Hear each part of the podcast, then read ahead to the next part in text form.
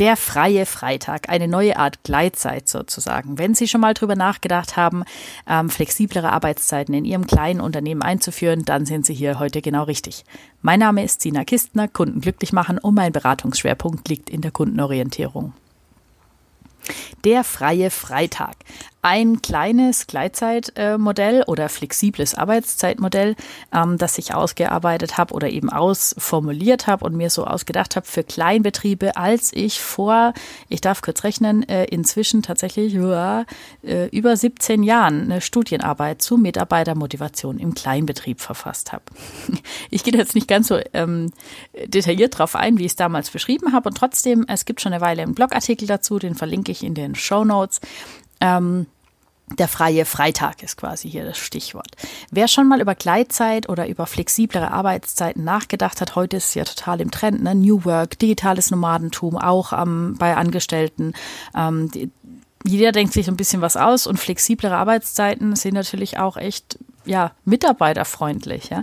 Ähm, wer denkt also wie drüber nach? Im Endeffekt gibt es drei Möglichkeiten, die einem so sofort einfallen, also die auf der Hand liegen. Die Möglichkeit Nummer eins wäre quasi die Bürozeiten in einem Dienstleistungsbetrieb, also ein Steuerberater beispielsweise, auf 10 bis 15 Uhr festzulegen. Davor und danach darf jeder kommen, gehen, wie er mag. Also jeder im Sinne von Mitarbeiter und Mitarbeiterin. Und ähm, der Kunde, der darf sich dann eben dran gewöhnen, dass nur noch zwischen 10 und 15 Uhr auf jeden Fall jemand da ist. Finde ich jetzt unter dem Aspekt der Kundenorientierung keinesfalls umsetzbar. Möglichkeit Nummer zwei, es wird intern so eine Art Gleitzeit vereinbart. Das finden wir ganz oft in kleinen Unternehmen, ja.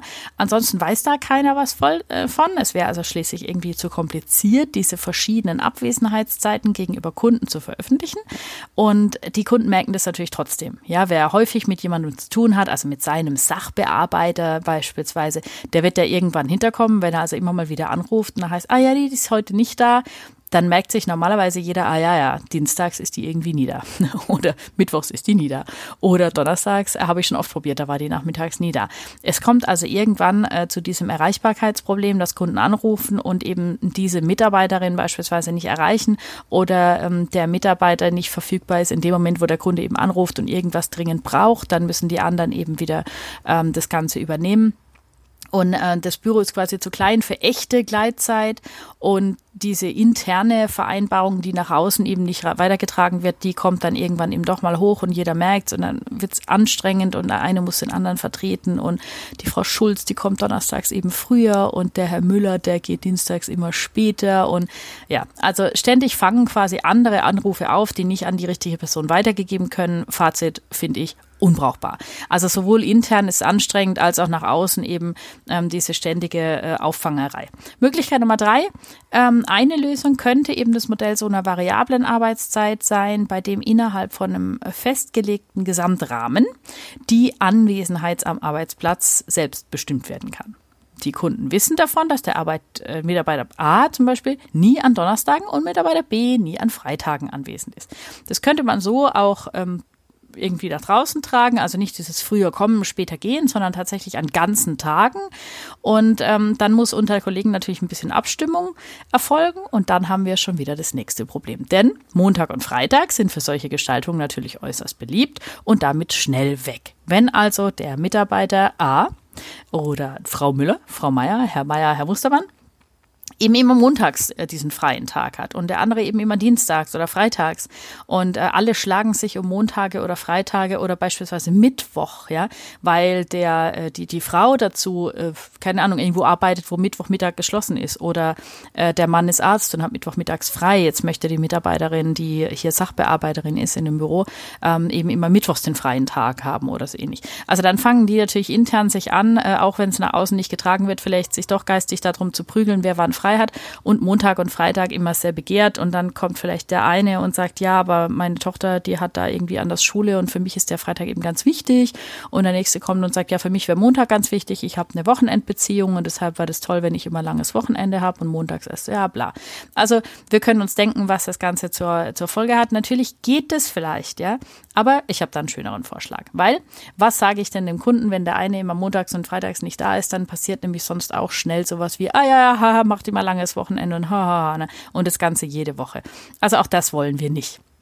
Deshalb meine Idee, die äh, Gleitzeit in Form des freien Freitags im Kleinbetrieb. Die Lösung heißt freier Freitag, ein rotierendes System, bei dem der Kunde darüber informiert wird, dass an Freitagen nicht immer zwangsweise alle Mitarbeiter gleichzeitig anwesend sind. Dienstags bis Donnerstags auf jeden Fall. Zuständiger Sachbearbeiter kann erreicht werden, es sei denn eben krank oder im Urlaub, wie, wie wir es eben kennen. Grundsätzlich aber kann mit seiner Anwesenheit gerecht, äh, gerechnet werden und ähm, freitags sieht es eben anders aus. Ja? Damit es eben keine Gedanken mehr gibt über diesen freien Tage von Mitarbeiter A, Mitarbeiter B und wer auch immer. Und das Ganze ist ein bisschen entspannter für beide Seiten. Das heißt, intern weiß jeder, freitags kann sein, sind nicht alle da. Extern weiß auch von außen jeder, freitags kann sein, es sind nicht alle da. Und äh, dadurch kommt es auch freitags dann zu weniger Störungen, ja, durch Kundenbesuche beispielsweise und durch Telefonate, weil jeder weiß ja, freitags erreiche ich wahrscheinlich meinen Sachbearbeiter nicht. Ja, kann sein, der ist gerade nicht da. Also probiere ich es vielleicht lieber am Montag wieder oder ich probiere es gleich zwischen Montag und Donnerstag. Und ich gehe da auch nicht unbedingt vorbei, ähm, um jemanden zu treffen oder anzutreffen. Ähm, und wenn man das Ganze auch noch wirklich ganz öffentlich schreibt, zum Beispiel auf die Website, dann kann ich auch damit rechnen, dass die, die unangemeldet kommen, sich vielleicht den Freitag aussparen, weil sie davon ausgehen können, es kann sein, derjenige, den ich erreichen will, ist wahrscheinlich nicht da. Dadurch entstehen für die, die da sind, ähm, ruhigere Arbeitstage, die also tatsächlich da ein bisschen was wegarbeiten können und sagen, oh, ist aber schön, ist ein bisschen ruhiger. Und wenn ich frei habe, habe ich auch einen schönen Tag, weil dann habe ich eben ab und zu diesen Freitag frei. Dadurch hat jeder mal den Genuss äh, des Freitags und äh, die, die da sind, haben einen ruhigeren Tag. Und dadurch, dass ich es eben nach außen auch klar kommuniziere, braucht nicht jeder für den anderen ständig einspringen. Da gewöhnen sich die Kunden dran. Tatsächlich ist so. Also auch, auch Kunden sind äh, wie alle Menschen ich sage jetzt mal nicht erziehbar, aber Gewohnheitstiere, ja, und auch die gewöhnen sich daran.